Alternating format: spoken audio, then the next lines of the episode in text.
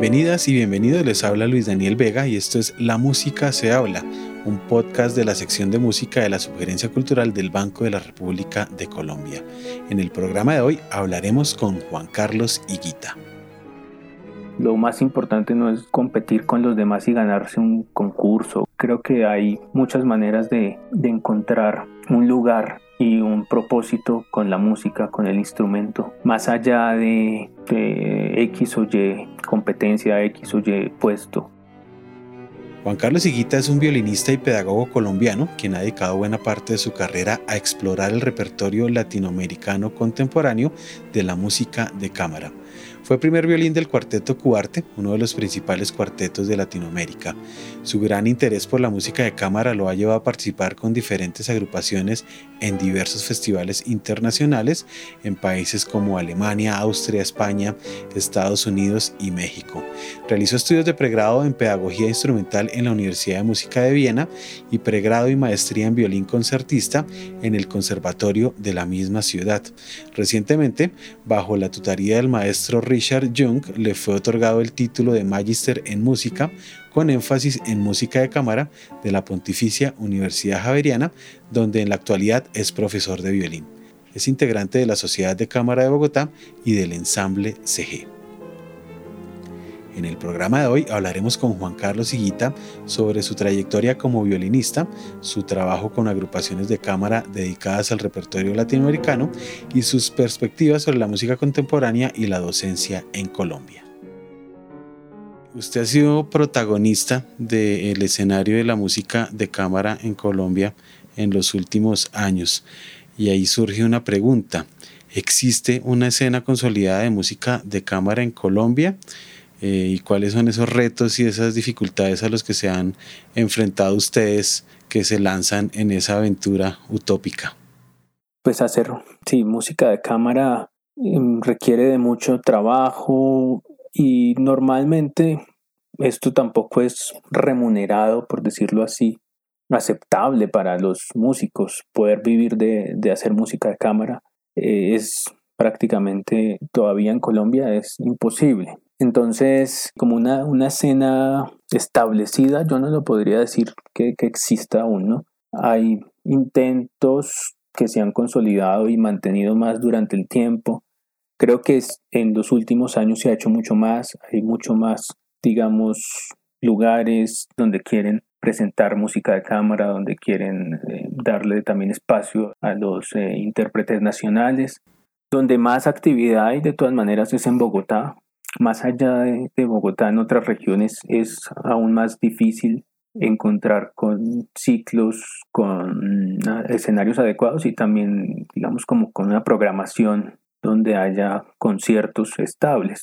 Y en Bogotá, pues los lugares donde más se ha promovido esto es en el, es en, sin duda alguna en la, en la sala de conciertos Luis Ángel Arango y, y también en el, en el auditorio eh, Julio Mario Santo Domingo se están haciendo ya muchas más cosas. Pero es un camino largo y creo que yo diría que apenas está comenzando. Esto ha sido un motivo para que muchos músicos hayan salido de Colombia a buscar otras posibilidades en otros países.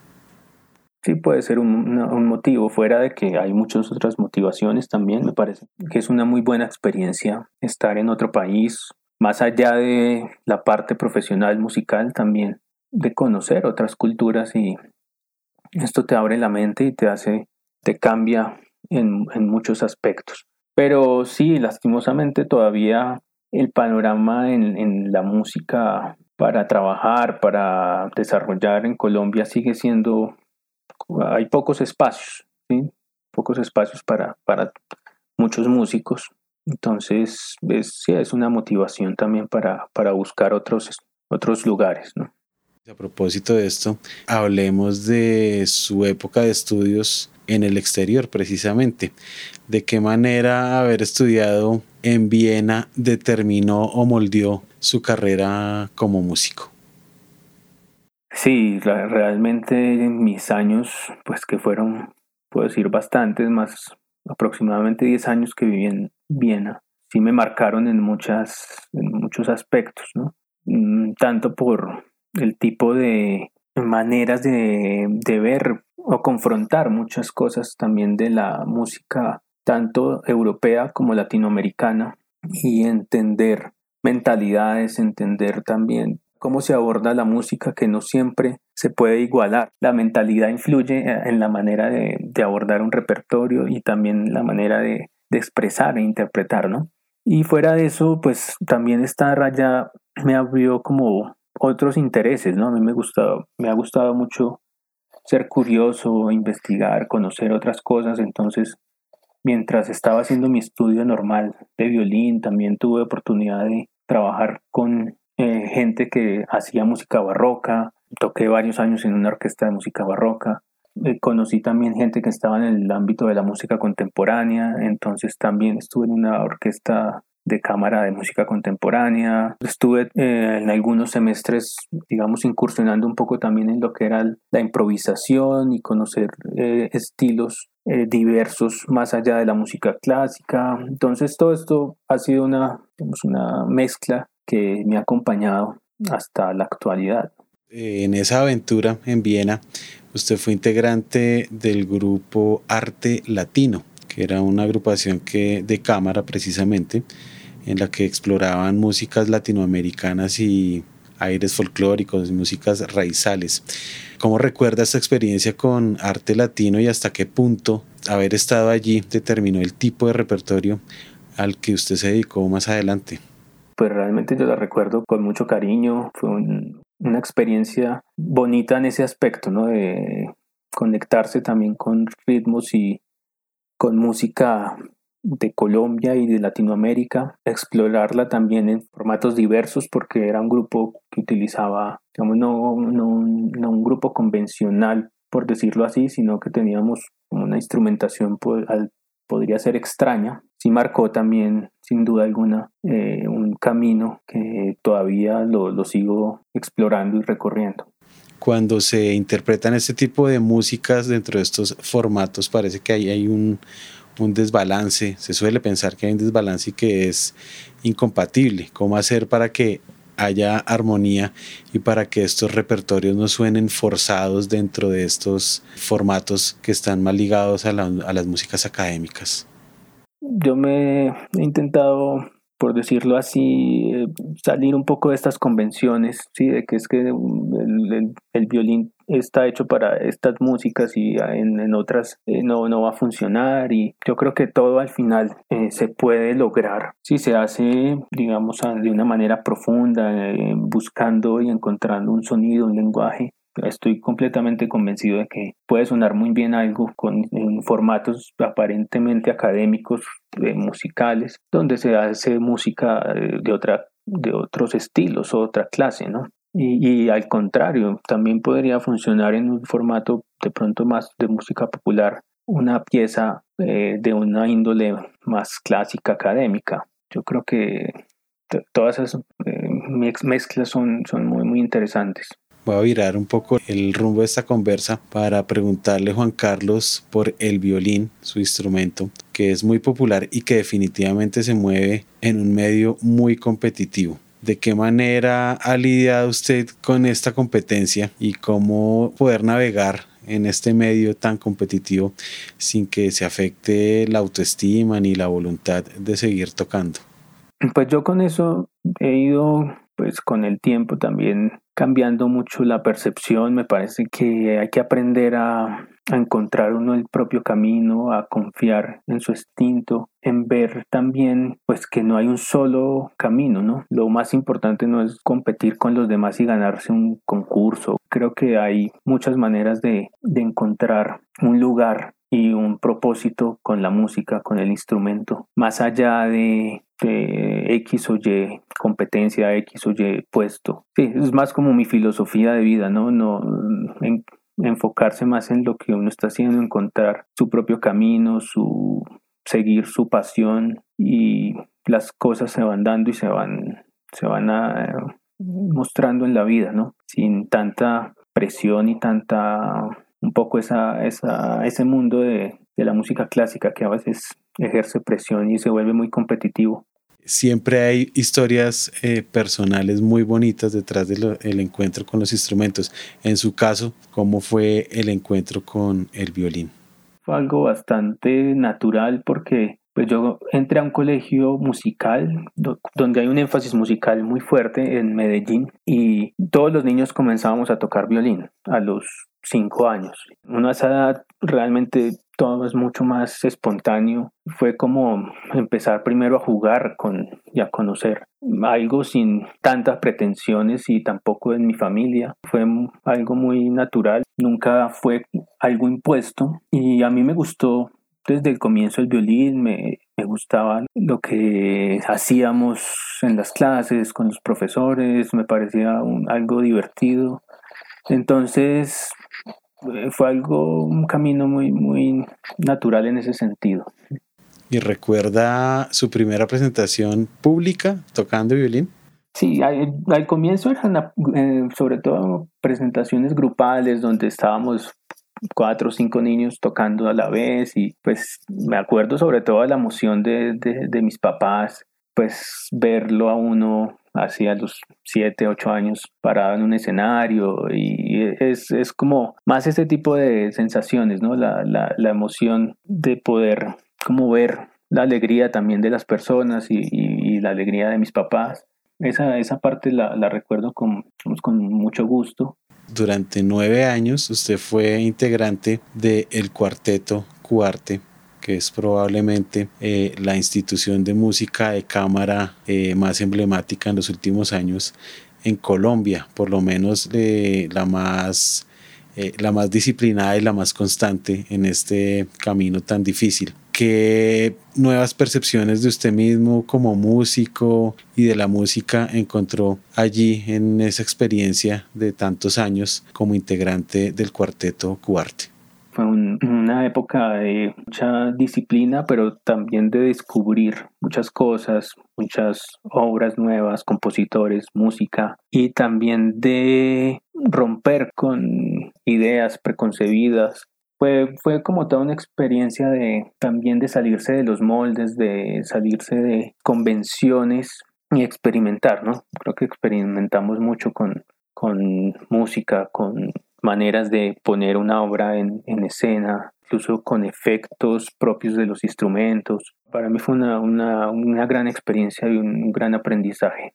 ¿Y cómo fue su entrada al cuarteto Cuarte?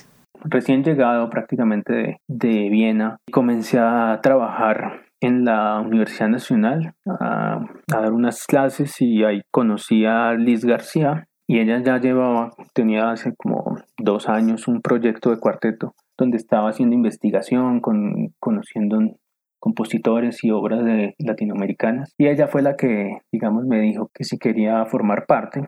Yo dije de una que sí y así fue Y dentro de esta búsqueda tan particular del Cuarteto Cuarte en los repertorios de músicos y compositores latinoamericanos y colombianos, ¿cuáles han sido los recuerdos más gratos y más emocionantes que usted tiene como músico?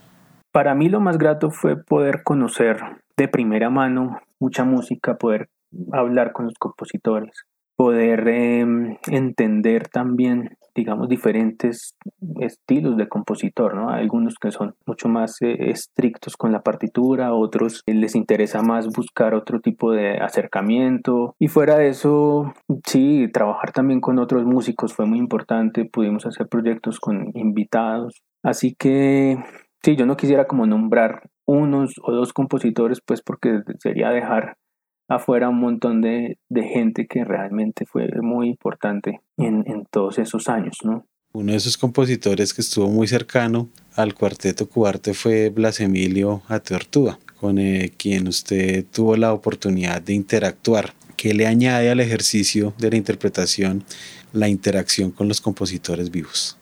Yo no me acercaría a la música de Blas Emilio y la entendería de la forma en la que la veo si no hubiera tenido ese contacto cercano con él. Por ejemplo, él es uno de esos compositores que busca ir y más allá de lo que a veces uno encuentra en la partitura.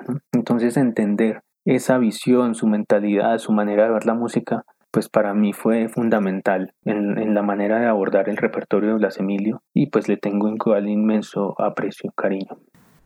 Hablemos del disco Serenade, donde junto al pianista Mac McClure interpretan piezas de la música nacionalista española. ¿En qué circunstancias surgió esta iniciativa? Llevábamos varios años tocando juntos, pues en diferentes proyectos, conciertos, y en algún momento pues dijimos, bueno, pues grabemos algo, ¿no? Eh, afortunadamente, digamos, eh, Mac, eh, McClure eh, ya lleva un recorrido amplio en el tema de la música española y de la, ha sacado muchísima, muchísimos discos de una gran producción. Y pues a mí sí, me, me encantó la idea de conocer este repertorio más a fondo, conocer también lo mismo, compositores que nunca había tocado, música que no había escuchado. Fue una experiencia de descubrir, de conocer otros estilos y también de, de apoyarme bastante en, la experiencia de, de, Mac en ese aspecto, porque vivió muchísimos años allá en, en España, trabajó con grandes intérpretes y compositores españoles y catalanes, entonces fue, fue una muy bonita experiencia. ¿Cuál fue el criterio para elegir el repertorio? Queríamos hacer cosas que encontráramos que son repertorio poco conocido o, tocado, pero de un gran valor artístico y que realmente merecen la pena que se escuchen más. Muchas de las piezas del disco están bajo ese, ese espíritu. También algo que nos conecta con, con nosotros mismos, porque igual tenemos mucho de, de, la cultura y de, España en, en nosotros, ¿no? Dentro de sus grabaciones se encuentra música de Fabián Roa, por ejemplo, de Luis Carlos Figueroa y de Nicolás Quevedo. porque decidió grabar la música de estos compositores en particular? Pues muchas de estas grabaciones han sido, digamos, encargos de la sala de Luis Ángel Arango, precisamente bajo estas producciones de compositores y pues también esto ha sido algo mutuo de conocer nuevo repertorio y aprender también a, explorar nuevas eh, músicas, ¿no? Porque a pesar de que son compositores colombianos, cada uno es un mundo aparte, ¿no? O sea, Luis Carlos Figueroa es totalmente otra cosa a Fabián Roa o a, no sé, Pedro Sarmiento o cualquier compositor colombiano, ¿no? Entonces ha sido un, gran aprendizaje y más allá de esto también he para mis propios proyectos he tomado piezas de este repertorio, e incursionado en, en obras de, este, de estos compositores para, para presentarlas en otros lugares. ¿A qué se debe la reticencia que se tiene respecto a estas músicas nuevas de compositores colombianos? ¿Por qué no se graban? ¿Por qué no se interpretan? ¿Por qué cree usted que se han dejado de lado sistemáticamente durante tantos años?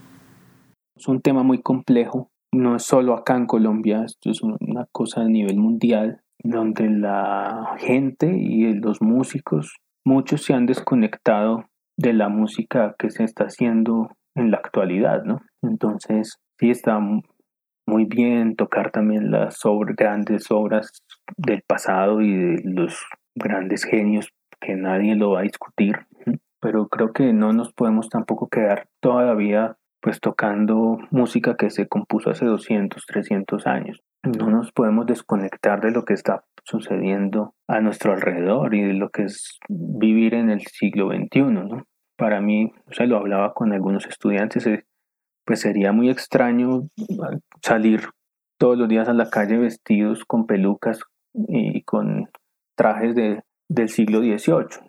Pues no nos parece extraño vivir toda la vida inmersos tocando música desde hace 200 años y no tener un acercamiento y un contacto con, con la música que se hace en la actualidad, ¿no? Entonces, pues para mí hay una gran desconexión y esto no solo pasa acá, pues en muchas partes. Y yo creo que comienza es desde los intérpretes, los mismos músicos, pasa por el público, pues que también es un poco reacio y es una bola de, de nieve, ¿no? En medio de ese panorama, su aporte eh, ha sido trascendental, con agrupaciones como la Sociedad de Cámara de Bogotá y también con algunas participaciones junto al ensamble CG. usted ha interpretado allí repertorio contemporáneo principalmente. ¿Qué tipo de perspectiva sobre la música debe tener un músico que se dedique a este tipo de repertorio? Lo que hay que tener es simplemente lo que uno debería tener para tocar cualquier música, ¿no? Es interés, es eh, ganas, es eh, pasión por lo que se hace, es eh, disciplina, lo mismo que si uno va a tocar música de bajo, Mozart, pues, no requiere más allá que eso, pues uno se tiene que preocupar, enterar, aprender, hacer una inmersión en si uno quiere tocar una obra de Mozart, ¿no? En ciertas técnicas y cosas específicas. Lo mismo hay que hacer con si uno va a tocar una obra de Ligeti o, o, o de Blas Emilio. Para mí realmente lo mismo. No hay que tener uno no tiene que cambiar de instrumento, no tiene que cambiar de cabeza, pues de cabeza es de, es de, tener eh, ideas y mente abierta, ¿sí? Pero pues uno no tiene que, ser otra persona pues para tocar una otra cosa, ¿no? Menos hay que aprender, eh, digamos, o tener otro instrumento, ¿no? O se usan a veces otro tipo de aproximaciones ya más propias del, del, del instrumento, pero esto es algo pues que uno tiene que aprender como si quiere tocar también una pieza de, bajo, de Bieber o algún compositor barroco temprano, también tiene que aprender a, a familiarizarse con ciertas cosas. Juan Carlos, teniendo en cuenta su experiencia como violinista y como pedagogo, ¿qué nuevas perspectivas o qué cambio de paradigma debería haber dentro de los currículos de música en las universidades para, para lograr esa apertura y lograr eh, encontrar natural tocar repertorio del barroco y tocar repertorio de música contemporánea.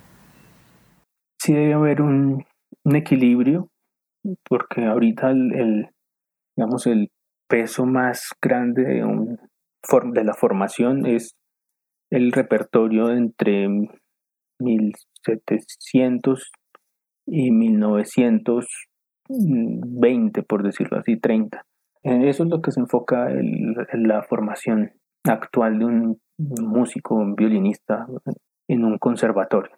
Entonces yo creo que ese espectro hay que abrirlo, hay que darle más cabida a música más, actual, ¿sí? También sería interesante darle cabida también a música antes de, de Bach que, o de Vivaldi, ¿no? que es prácticamente otro, otro terreno que es igual o de desconocido. Yo siento que poco a poco se está haciendo y se, está, va, se va logrando, pero, pero es un camino largo también.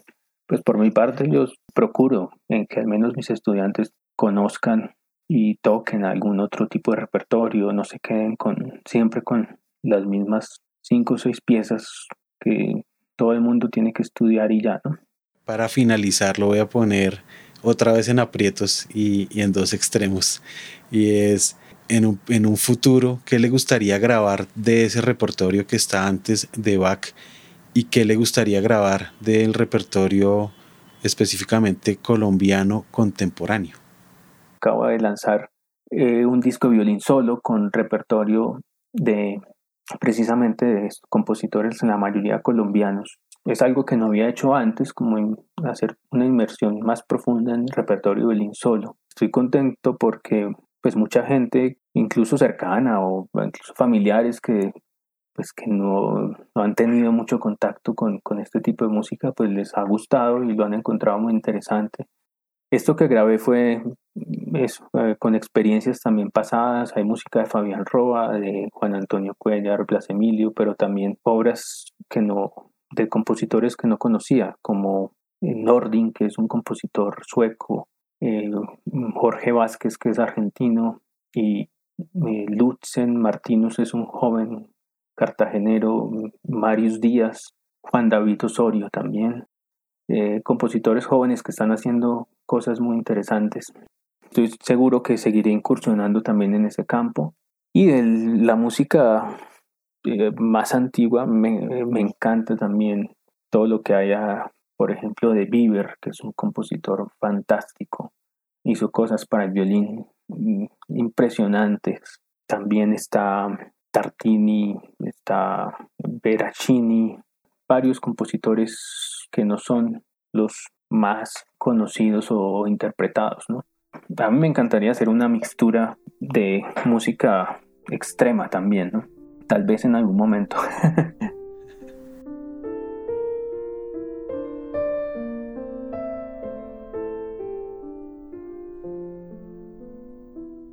La actividad cultural del Banco de la República está en la página www.banrepcultural.org. Síganos en Facebook como Sala de Conciertos Luis Ángel Arango y en Instagram, Twitter y YouTube como Banrep Cultural. La Música se habla es una producción de la sección de música de la Sugerencia Cultural del Banco de la República de Colombia. La música de este podcast es parte del trío Opus 32 de la compositora colombiana Amparo Ángel, interpretado por el Swiss Piano Trio, grabación que hace parte del disco Compositores de Nuestro Tiempo Volumen 2, editado y publicado por el Banco de la República. Mi nombre es Luis Daniel Vega, nos escuchamos en una próxima ocasión.